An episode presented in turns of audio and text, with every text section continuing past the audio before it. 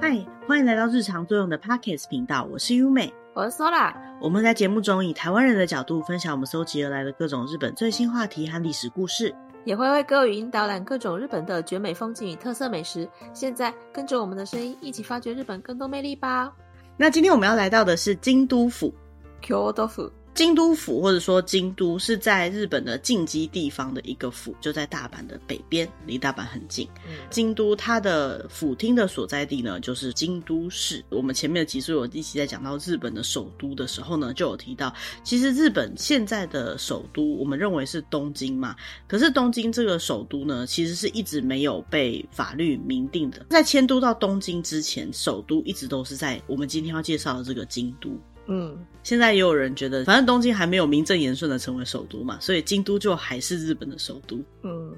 京都这个地方，在以前令治国的时候呢，它就是山城国，还有丹波国的东部跟丹后国。如果在看一些时代剧，就是古装剧的时候，看到这几个名称，就会知道说，哦，这也就是在京都这附近。那整个京都的面积大概有四千六百一十二平方公里，总人口数呢有到两百五十四万多人。作为日本的一个大城市来讲，也算是人蛮多的一个地方。京都的地形呢是一个狭长型的范围，最南边呢就是接到奈良。旁边就是大阪，然后有很大一块呢，都是跟兵库县相连接。那在东侧呢，它有稍微跟三重县连接，还有滋贺跟福井。所以它在最北边的部分呢，就是面对日本海，在气候上来讲也是日本海侧的气候。不过到南边的部分，就是属于奈户内海式的气候。嗯，整个京都因为是比较长型的关系，所以南北的温度差常常会蛮大的。哦，那像北边啊，有时候会下非常大的雪。嗯。不过以京都市来说呢，京都市本身是一个盆地的地形，它的三面都有山，而唯一没有被山包围的那一边呢，就是临接大阪的那个方向，内部就会稍微比较潮湿一点。冬天到京都就会发现，京都的湿度都会比其他地方来的高一点，所以体感温度呢就会觉得更冷一些。冬天真的是冷到快失温的感觉。对。京都的特色呢，京都是一个非常有文化的地方，在整个京都里面呢，有超过两千间以上的寺庙跟神社，还有十七个世界遗产，还有非常非常多的观光地。嗯，那从西元七百九十四年呢日本的首都从原本的平城京迁都到平安京以后呢，一直到西元的一八六八年，一千两百年的时间呢，整个政治中心就完全是在京都。嗯，那也就是因为这样，所以这个地方其实保留了很多日本传统的观光景点跟建筑。京都市的都市规划来讲呢，它也是京都府的人非常的引以为傲的一件事情。因为当时一千多年前要把首都迁到京都的时候呢，经过了非常完善的都市计划的。嗯，他们的街道呢是像棋盘一样非常整齐的规划出各个区域跟道路。现在的京都市还保留着当时平安时代的东西的延伸的道路呢，一条、二条、三条这样子去命名下去。讲到这里，可能有一些台湾听众讲说，对啊，台湾的高雄也是这样，没错，他们都是经过非常完善的都市规划所规划出来的路，所以每一条路都很整齐，而且都有名字。嗯。那讲到这个呢，我前一阵子刚好有去京都玩，那在坐京都的计程车的时候，就听到计程车司机还蛮自豪的在介绍说，京都这个地方的每一条路都有名字。作为一个台湾的游客来说呢，就觉得每条路都有名字很奇怪嘛，因为台湾的路大部分都有名字嘛。然后他就说呢，其实日本不是每个地方都一定有名字的，但是因为京都这个地方呢是经由都市规划出来的，所以呢，就算是再小条的路呢，他们都有名字。然后我就觉得，哎，这也是一个蛮特别的一件事情。所以可以看得出来，在一千多年以前就有一个这么完善的都市规划，规划出来一个城市，到现在都还可以使用，我觉得是蛮厉害的。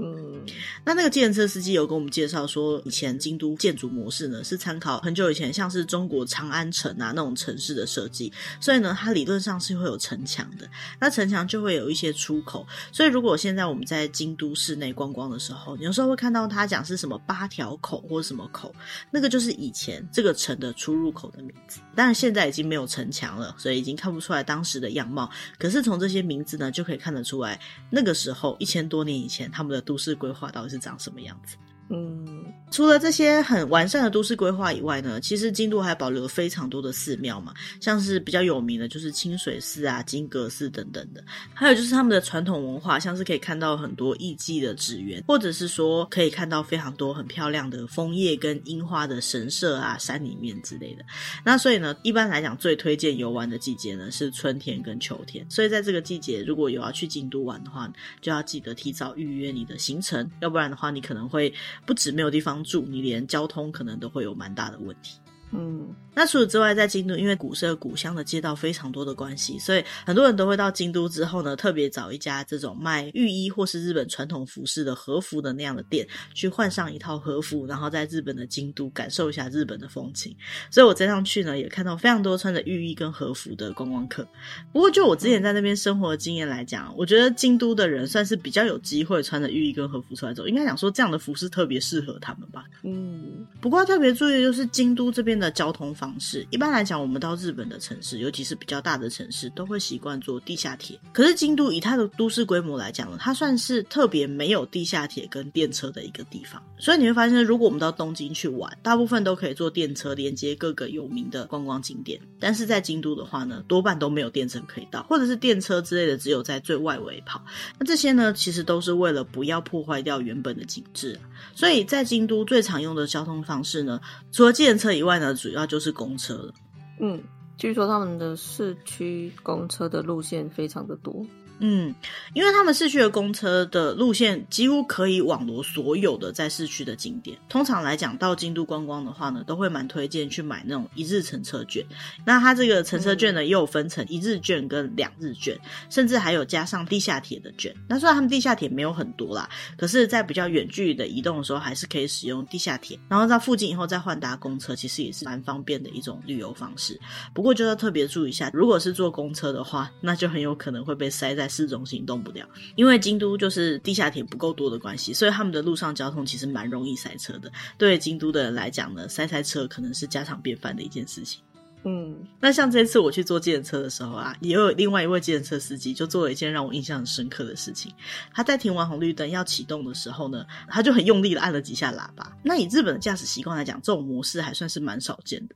他就说，因为这个路口啊，它的红绿灯变得非常的快，那这些外地来的车根本就不知道这个红绿灯会变很快，所以他们如果慢慢走的话呢，过不了一两台车又变红灯，所以这个地方就会塞车塞得很严重。所以在这个部分来讲，京都的交通还蛮有他们自己的特色的。嗯，介绍完京都的概况之后呢，我们今天想要从京都的十大观光人气景点来介绍一下京都这个地方的旅游资讯。嗯，那如果对我们今天介绍的这些观光景点有特别有兴趣的地方，想要知道它的背景故事啊，或者想要知道更多关于它的相关知识的话呢，也可以在我们节目的留言栏位当中留言告诉我们，那我们就可以另外再特别做一集来跟大家介绍。嗯，那首先就是金阁寺。金阁寺，那金阁寺呢，是在京都市北区的一个佛寺。那因为它整个建筑的外观呢，是一个金色的建筑，所以就叫做金阁寺。那整个金阁寺的建筑呢，是盖在一个池塘旁边的，所以在天气很好的情况下呢，你可以看到它反射的阳光闪闪发光的样子，并且反射在池塘里面的样子。这个应该是京都非常著名的标的性的建筑。那其实金阁寺是一个别称，它的正式名称呢，应该叫做鹿苑寺。嗯，而它的金阁的这个部分呢，是这个鹿苑寺里面的一个设立点，因为它外表都是金色的，尤其在阳光反射之下会超级亮眼的，所以呢就叫做金阁寺。那它的第二层跟第三层的外墙呢，是用纯金的金箔贴上来的，所以是真的是金阁。所以对于很多游客来讲呢，第一次看到这整个闪闪发光的建筑呢，都还是会觉得被它的华丽给震慑住的感觉。所以它的外墙真的是金箔啊。对，是真的金箔。其实我曾经有一次在秋天的时候去过金阁寺玩，到达金阁寺的时候正好是黄昏的时候，就是太阳快要下山，但是还是有太阳。它的附近呢有非常多的变叶木，红色啊、黄色啊那样子很秋天的叶子的颜色，夕阳的阳光正好照在这个建筑物上面，所以就反射出真的是闪闪发亮的黄金的颜色。我第一次看到那个风景的时候，我真的觉得很讶异，完全的可以理解什么叫做金阁寺，除了它真的是贴金箔。我以外，你就会感觉好像是一大块的黄金在那边闪闪发光。这样讲起来有点俗气，但是我觉得真的是非常非常的漂亮。嗯，以这个金阁寺为中心，它整个庭园建筑都是很漂亮的。因为日本他们接受到中国佛教的影响，所以在人往生之后呢，他们也有前往极乐净土的这样的一个概念。所以整个金阁寺周边的环境呢，都是以极乐净土这样的概念去制造出来的。虽然说在照片上可能很多人都看过，不过现场看到的那种精致跟那样建筑物的美呢，我觉得是很值得一生至少要看过一次的一个景点。像我去京都那么多次，我竟然一次都没有去过哦，因为金阁寺它本身不是在非常市中心了，所以要去的话可能比较难顺路去，一般来讲都会专程去。可是像我们刚刚提到巴士，它也是可以抵达的，所以有机会真的也是可以去看看。嗯，金阁寺呢，它在西元一九九四年的时候呢，作为古都京都文化财之一，被登录在世界文化遗产里面。嗯。参观完金阁寺之后呢，很多人就会想到京都还有另外一个很有名的景点，就是银阁寺。银阁寺，银阁寺呢是由室町幕府的第八代将军足利义政，他模仿他的祖父足利义满的别墅所盖出来的。足利义政死后呢，这个建筑呢就作为一个佛寺的禅宗，取名叫做慈照寺。嗯，刚介绍金阁寺，也就是鹿苑寺，它的舍利殿被称为金阁嘛。那这个慈照寺呢，它的观音殿就被称为银阁，所以就有银阁寺这样的统称。不过为什么会称为银阁呢？这个说法呢，就是说在银阁寺里面有一个庭院，那那里面有一个池塘叫做景镜池。那这个景镜池的旁边呢，有两个地方堆了很多的沙，一个是银沙滩，另外一个是向月台。在月光照下来的时候呢，可以把这个月光反射到建筑物里面，就像是银色的光线，所以呢，这个建筑物就被称为是银阁寺了。嗯，比较起金阁寺那种金碧辉煌啊、很绚丽的这种感觉，银阁寺呢，它整个建筑风。风格呢，整体来讲是比较朴质、比较幽静的，禅宗的影响比较多一点，所以呢，它就有一种日本侘寂的美感。嗯，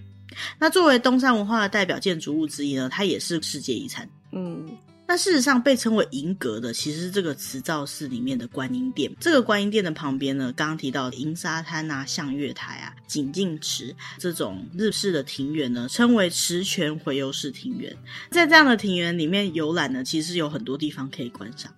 走几步或者拐一个弯，你就会看到完全不一样的风景。所以呢，如果有机会到银阁寺去逛逛的话呢，也可以特别进去到他们的回游式庭园里面去看看。我好像有听说过金格式跟银格式，大家不是会有对比的印象吗？所以如果去看过金格式，再来要看银格式的话，可能会以为银格式也是会是银色的，可是就看到这么质朴的，会有点失望的感觉。哦，其实我也有去过银阁寺啊。那我对银阁寺最有印象的，倒不是那个银阁，是银阁寺它的庭园里面有非常多的那种用沙子做出来的造景，枯山水。对对对，就是类似那种，可能会用刮的啦，或是把它铺平的，去做出这种用沙做出来的图案。我每次站在旁边看的时候，我都会觉得说，还好都没有人走进去。强迫症，对对，我可能比较在意那个东西，好像很难保存。也有听说，其实那个东西非常难维护。那些沙做出来的银沙滩，要怎么样能够保持那个沙的图案是完美的，并且上面没有树叶呢？其实是非常不容易的一件事情。嗯。那如果到京都呢，想要到银阁寺来参观的话呢，其实也是一样，坐公车过去是最方便的。那如果坐公车到附近的话，你就会发现银阁寺的附近呢，有一条疏水道，叫做琵琶湖疏水道。这个疏水道呢，还有另外一个非常好听的名字，叫做哲学之道。嗯。旁边就是京都大学，京都大学里面的教授呢，常常在这个地方散步，思考了他的哲学，所以呢，又叫做哲学之道。那现在为什么会很有名呢？最主要是因为哲学之道两边呢，种了非常多的樱花树跟枫树，所以春天的时候樱花盛开，整个哲学之道的疏水道以及它旁边的步道呢，就是在樱花隧道之下，花瓣也会掉到这个疏水道里面，非常非常的漂亮。那在夏天的时候呢，这边的水质也是非常干净的，所以这附近呢，还会有很多萤火虫在这边飞，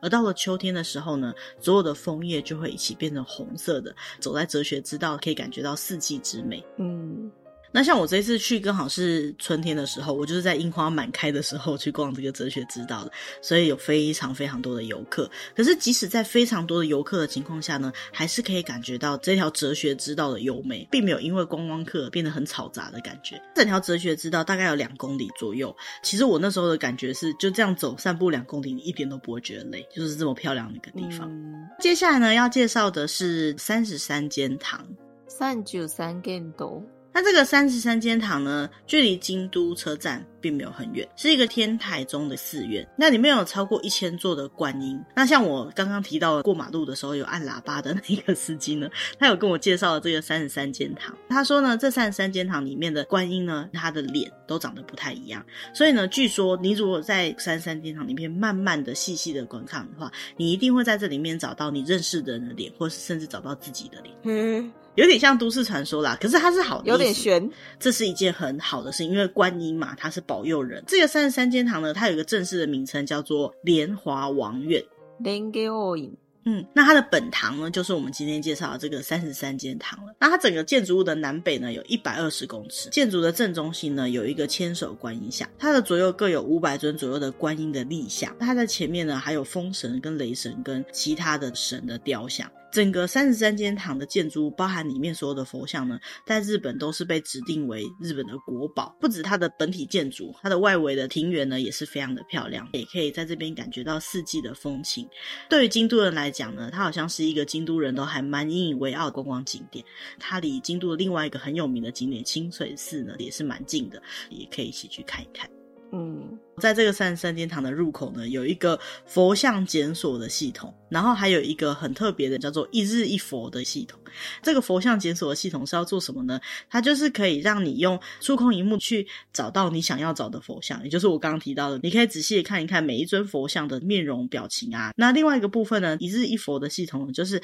它一天会介绍一尊观音让大家认识。嗯。那看完三十三间堂之后呢，接下来要介绍的是福建道和大社。伏见稲荷大社。嗯，那这个福建道和大社呢，在我们之前介绍道和神社的那一集已经有介绍过了。它就是全国各地大概有三万间以上的道和神社的总本山。它最有名的风景呢，就是数不尽的鸟居。这些鸟居呢，都是红色的，看起来呢，就是一个非常漂亮的红色的隧道。因为超过一千个以上的鸟居呢，又叫做千本鸟居。那这个场景呢，其实是世界上有名的拍照的景点，所以呢，就会有很多外国的观光客呢到这个地方。到了晚上呢，他们还会打灯。一般寺庙都到晚上就不能参拜了嘛。那以这个福建道和大社来讲呢，不管是什么时间，几乎都可以进去参拜的。大家应该很常会看到这个千本鸟居的照片，很漂亮嘛，就是一条路都没有人。但是实际到了现场，你会发现都是人。嗯，很难哦。我有看过有人为了要拍出一条路都是没有人的，所以就会派出第二个人在那边挡着。因为他那个鸟居的路不是直直的，所以他只要净空一小段，他就可以有机会拍到完全没有人的。我印象很深刻，我有一次去这个福建道和大社的时候，正好遇到下雨，大家都要撑伞，在长长的鸟居里面，你就会看到很多彩色的小花，呵呵，蛮有趣的。那其实福建道和大社呢，它的历史是非常久的，可以追溯到奈良时代，就是大概西元七百一十一年左右。很久很久以前呢，它就在保佑人民的五谷丰收啊，保佑做生意的人生意兴隆啊，家庭安全啊，还有其他的愿望都可以成真。嗯。伏见稻荷大师，他不只是他这个神社的建筑，整座山都是一个信仰的对象。所以呢，除了我们刚刚提到这个千本鸟居的参拜路以外呢，你可以在一路往里面走，总共有四公里左右的距离，就是走路大概花两个小时左右的时间，你可以绕这个山一圈，算是一个参拜的仪式。里面就有一些小神社啊、景点等等。嗯，那接下来要介绍的就是京都旅游的时候一定会去的一个景点，叫做紫园、只还有清水寺。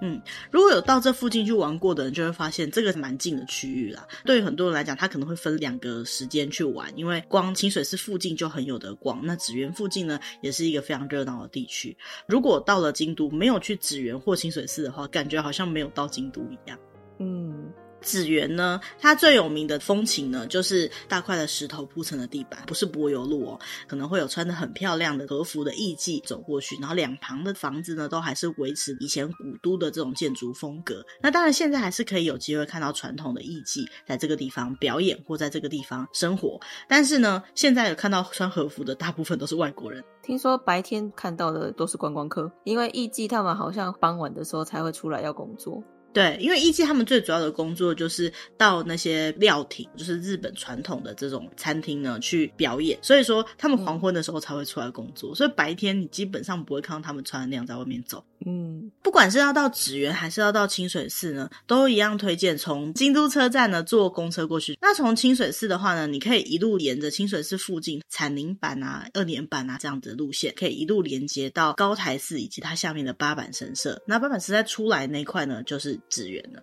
嗯，祇园这边的每一条道路呢，都非常的可爱，很传统的这种风格。以台湾来讲，就是比较像老街这样子的感觉。哦、那小小条的，对它的很多建筑呢，为了维持整个外观的统一性，所以他们不会有那些很花俏的招牌，尽量统一设计成，比如说黑色或白色，或是深咖啡色，像这样的颜色。有些店面呢，你可以买一些伴手礼啊，或是一些京都当地的一些名产。这些小路呢，它就会有一些比较有趣的名字，比如说像花见小路啊、食品小路等等。那到了晚上呢，它还会点灯，也是非常的漂亮。这一整个区域大概就是大家印象中的京都的感觉。嗯，在这边散步就是这样的感觉。除此之外呢，这个附近呢有一点非常特别的地方，就是包含一些连锁的店家，比如说 Seven Eleven 或者是全家便利商店，也要统一被做成那种像是京都风格的招牌，就不会在整个街道上会觉得说哦，那些招牌特别的突兀，然后破坏到原始的景观。听说好像是他们有一个特别的条例，叫做《京都府景观条例》，有很明确的规定，他们的比如说招牌啊，或者那些商店的建筑应该要怎么样。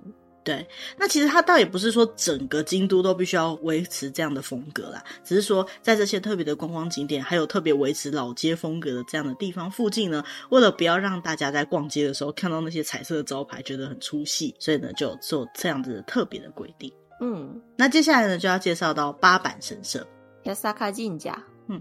那八坂神社最有名的呢，就是日本三大祭典之一的纸元祭。那这个纸元祭呢，是在每一年的七月一号开始，它整个会举行一个月的时间，就是八坂神社夏天会举办的一个祭典。嗯，这个紫园记呢，也被登录在世界教科文组织的无形文化遗产里面。在这个过程当中呢，会有一种叫三谋的，像是神教或者花车的游行。祭典过程当中呢，比较好的观赏位置呢，都有在卖门票的。因为太过于人气的关系，所以通常来讲都很难买到这个门票。嗯，八坂神社对于京都来讲是一个蛮重要的信仰。每年过年的时候呢，都会有很多人来这边拜拜，去祈求未来的一年呢，可以无病无灾。嗯，八坂神社的境内呢，除了它的本殿之外呢，还有很多的小的神社在里面。比如说，像是艺伎都会去参拜的保佑美貌永驻闻名的美玉前社，还有就是可以缔结良缘的大国主社，还有可以切断恶缘的任务神社，刀刃的刃啊。嗯，如果说要到八坂神社去参观的话呢，除了从清水寺那边一路散步走过去，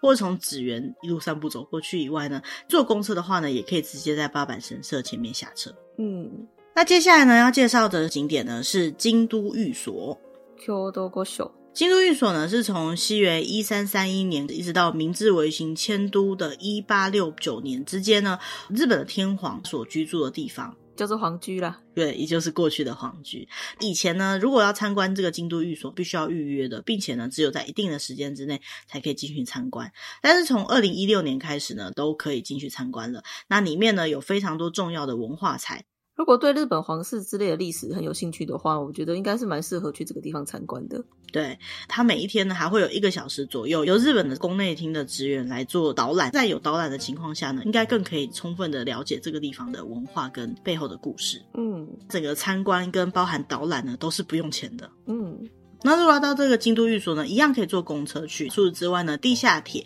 有一个站叫做今出川站，这个站出来的话呢，也是在京都御所这附近。嗯，参观完前皇居之后呢，我们就来介绍一下京都的自然风景，就是蓝山跟车儿野。阿拉西亚吗？萨嘎诺。岚山车儿野呢是在京都市西部的地区，整个岚山最有名的呢就是竹林小径，像这样的小径里面拍出来的照片呢都非常的漂亮，非常有人气的一个景点。可是跟刚刚的千本鸟居一样，大家看到的照片上面都没有人，对不对？但到现场都是人。所以呢，听说在岚山这边有一个特殊的玩法。在岚山那边有很多人力车，因为人力车走的路径是跟一般游客的路径是不太一样，所以如果你是坐人力车去观光的话，你就蛮容易可以拍到没有人的场景，就不像一般观光客走的路径一样这么多人，就可以拍到很漂亮的照片。这是一个小秘诀。就我这趟去旅游的经验呢，其实我有试着要去承包人力车看看，但问题是因为人力车并没有那么多，观光客非常的多，人力车如果没有预先预约的话，到现场去等至少要等大概一个小时以上。是现在观光客特别多吗？因为我记得我们以前去的时候，还曾经被人力车的小哥推销过。嗯、呃，对，啊，因为我去的时候是樱花季啊，所以就真的是特别的热闹。Oh. 那整个蓝山车野呢，除了山以外呢，它旁边有一条非常漂亮的河川，叫做桂川，有一条桥非常有名，横跨这个桂川呢，就叫做渡月桥。那从蓝山那边呢，有一个叫野宫神社，一直到天龙寺北门为止，大概有四百公尺左右，都是我们刚刚讲到这种竹林之道。离开了这个竹林之道呢，沿沿着桂川河边就可以一路走到渡月桥。那这个地方呢，从听说从平安时代呢，就是一些贵族的度假行馆，就是他们的别墅，都是非常的优雅，但是幽静的。幽静是心态上了，人是蛮多的。樱花的季节，渡月桥边呢，就有一大片的樱花可以看，跟整个贵川的风景呢融合在一起，非常的漂亮。到了秋季的时候呢，一样枫叶也是非常的美。但是在正夏季的时候呢，完全绿色的山林的风景，以及到了冬季有下雪的这样的感觉呢，也都是非常有人气的。所以可以说是四季都非常值得推荐的一个景点。嗯，这附近呢，除了散步跟人力车这样的玩法以外呢，还有很有名的就是它的登山小火车。嗯，トロッコ呢，就是列车在行进的时候的那个扣扣扣扣扣扣的声音。坐这个列车的话呢，就可以在他们的山间，然后沿着河川观赏风景。所以如果有兴趣想要坐车而言的登山小火车的话呢，可以选择坐一般的列车到车儿岚山那一站，走入到小火车的车站，坐一趟登山小火车到山上，或者是换一个方向，坐列车到龟冈这个站，也可以坐回到车儿岚山这个附近。嗯。 那接下来要介绍的是京都有一个非常有名的景点，叫做宇治。宇治，宇治呢是在整个京都比较南边的位置。从京都车站呢坐电车大概需要三十分钟左右的时间。那这边最有名的呢，除了我们一想到宇治就会立刻想到的抹茶以外呢，还有平等院、宇治上神社，这两间呢都是世界文化遗产，非常的有名。嗯。平等院最有名的就是平等院的凤凰堂。凤凰堂这个建筑本身是一个非常漂亮的日式建筑，前面有一个非常大的池塘，池塘呢会映照出整个凤凰堂的风景。那为什么这个凤凰堂会非常有名呢？就是因为日本目前十元硬币上面就是这一间凤凰堂，所以呢，你如果到附近，你就会看到很多人隔着这个池塘，然后再拍这间凤凰堂，另外一只手上呢就是拿十块钱的硬币跟他合照。嗯，这个景点跟其他所有的京都景点一样，在秋天的时候会非常的漂亮，嗯，平等院的镇守呢是宇治上神社。这个宇治上神社里面最有名的就是它的本殿跟拜殿。据说呢，它是日本现在还留存最古老的神社建筑。嗯，到处都是世界遗产。嗯，没错。那宇治对观光客来讲，还有很有名的呢，就是宇治的抹茶了。只要到了宇治呢，就有非常多卖抹茶的店啊，或者是可以吃到抹茶的甜品的一些甜点店。它有一整条路都是在卖宇治的茶的，所以如果你是喜欢日本茶的人，应该可以逛得很开心。对，然后还可以吃到各种的不同的，像比如说抹茶的丸子、抹茶的冰淇淋、抹茶的饼干、抹茶的仙贝，还有抹茶的圣代哦。你可以想得到的东西都有。对，我就觉得在那边看到什么东西都绿绿的。我记得上次去宇治的时候，也点了一碗抹茶，然后它里面有红豆泥。红豆泥虽然是非常的甜，可是因为它的抹茶是苦的，但是它的苦不是苦涩的那种苦，是很优雅的苦味，所以这样加起来还蛮搭的，不会觉得味道太重，或者是会觉得那个红豆馅会太甜。嗯，在那个地方去品尝抹茶，我觉得最适合搭配的就是红豆，跟我喜欢吃的那个白玉，就像汤圆那样的东西。好，那最后要介绍的京都有名的景点呢，就是在京都。最北边的天桥立，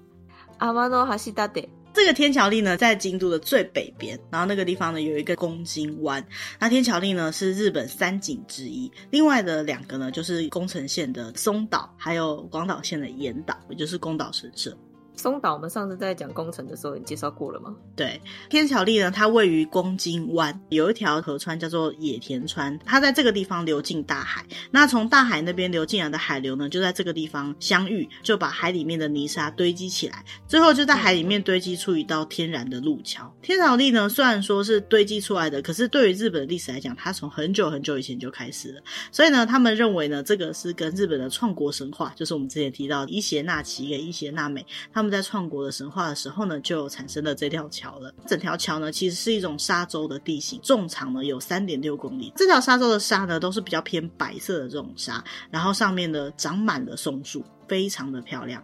嗯，除了他们维护环境用的一些工程用的车辆以外呢，一般行人都是只能选择用走的，或者是骑脚踏车经过。整个天桥立的沙洲上面呢，就只有直直的一条路，被选为是日本的道路百名选之一，叫做桥立线。嗯，跨过天桥立到另外一边呢，有一个至高的景点，是一座山。那这个山上呢，有一个展望台，一般游客呢都可以搭乘登山缆车上去这个展望台。展望台呢虽然只有一百三十公尺高，可是因为附近呢是海湾，并且就可以直接观看到整个天桥立，所以是一个非常漂亮的风景。那为什么天桥立会叫天桥立呢？这个就是要讲到他们这个场景的一个特殊的观赏方式了，就是你要站在一个稍微高一点的地方，比如说我们刚刚提到的观景台上。然后呢，把两只脚稍微站开一点，弯腰透过你的胯下去看这个桥的话呢，你就会觉得很像是一道在天空上的桥，所以叫天桥立。所以，如果你去到那边，就会看到大家很努力的拿着相机，然后弯腰，奇怪的姿势，对，朝着自己的胯下拍这个田小弟的景观。因为我也才刚去那个地方观光而已，我必须要讲，就是在拍这个照片的时候要特别注意一件事情，就是当你拿着相机倒立的时候，整个相片也就是倒立过来而已，比较难展现出来透过胯下拍出来的这个场景。嗯，除了看起来像是一个横跨在天空上的桥以外呢，因为整个沙洲呢是一个不规则的长条形的形状，所以呢看起来呢也像是一条龙在天上飞。所以除了天桥这样的名字以外呢，又被称为飞龙观。嗯。在刚刚提到这个观景台的登山缆车，它其实有两种登山的方式，一种是坐那种全包式的那种登山缆车，然后直接坐到山顶上；那另外一种是像是在滑雪场的那种滑雪缆车，就是一个人坐一个椅子，就是一个椅子那一种。对，因为在那个坡道上面呢，两边都有种枫树跟樱花，所以在樱花季节跟枫叶的季节呢，如果你是坐椅子式的这种缆车上去的话，你可以更近距离的看到这样的风景，那拍照什么的也都非常的漂亮。嗯。天桥立呢，除了整个天桥立的沙洲，还有我们刚刚讲的观景台的以外呢，整个街道呢都有蛮多特产的店，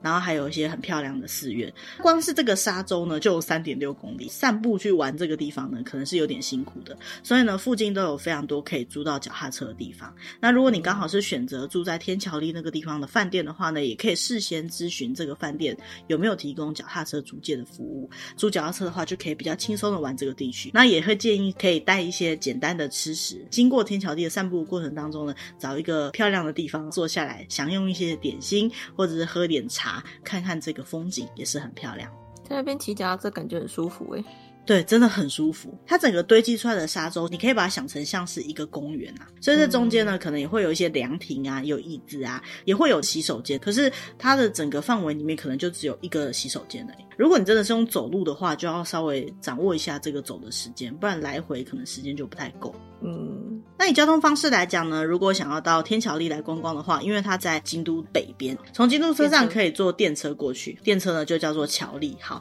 不过要特别注意的就是，这个桥立号虽然说在路线上看起来是 JR 的路线，可是如果你是持一般的 JR 的通票 JR Pass 要去那边玩的话，它这一段路线呢是属于单后铁道，所以它是不包含在 JR Pass 之内的。但是如果你买的是关西地区的铁道通票的话，这一段路线就有包含在内。嗯。好，那我们今天要介绍京都十大观光景点呢，大概就讲到这里。其实京都要玩的地方还有超级多的，还有很多很棒的地方都没有讲到，比如说像二条城啊，还有非常非常多很有特色的寺庙。像我们曾经有在冬天的时候去过一个寺庙，我在想它应该是夏天的时候非常清凉，可是它在冬天的时候呢，它真的是透心凉，因为很多寺庙它的参观都需要脱鞋子，然后我们还是有穿着袜子，是一间小小的寺庙诶，所以走一圈呢也花不了多少时间。可是我们印象中，我大概走三分之一左右，我就快要走不下去了，可能就几分钟而已。因为它的地板好冰哦，几乎是像冰块一样的感觉。对，穿一层袜子是完全没办法抵御那个寒冷的。所以我们半路就看到他们有那种像暖气的那种设施，我们就只好站在那个暖气前面，稍微暖一下脚，才有办法继续把那个小小的寺庙参观完一圈。所以其实京都还有非常多很好玩的地方，然后也有很多很漂亮的寺庙。即使平常呢，你可能比较没有兴趣参观寺庙呢，也可以在不同的季节里面去拜访这些寺庙。除了看他们的建筑跟文化的美以外呢，也可以看看他们的自然风景的美。我觉得京都的风景最厉害的就是他们很会把这些自然的景物变化融合到他们的建筑物里面。除了他们本来就具备了蛮多的文化跟历史元素在里面以外呢，能够比如说把枫叶啊，或者是樱花，甚至夏天的绿意、冬天的白雪，融合在这样子的庭园式的风景或者是建筑里面的，我觉得都是非常厉害的。像我还有看到网络上有人拍了一张照片，他就是从一个寺庙的窗户看出去，那那个窗户呢，本身就像画框一样，看出去的风景呢，真的就像是一幅画一样。所以我觉得像这样子的设计呢，其实也是当时他们在设计这样的建筑物的时候，可能就已经考量到的一件事情。这个也算是在参观这些景点的时候，我觉得非常值得一看的地方。嗯，因为实在有太多的风景没有办法介绍完了，所以我们这一集京都的节目呢，就先到这边告一个段落。那下一集的节目里面呢，我们会再介绍京都的其他一些观光情报，还有好吃的东西。嗯。那今天的节目呢，就到这里。如果你喜欢我们的主题的话呢，也欢迎按赞、订阅或把我们的节目跟喜欢这样的主题的朋友分享。那如果对我们今天节目内容有兴趣的话呢，也可以参考节目留言栏位里面，那里有我们参考的资料，或者是有任何问题，也欢迎留言给我们或写信告诉我们哦。嗯，那我们下集再见喽，拜拜，拜拜。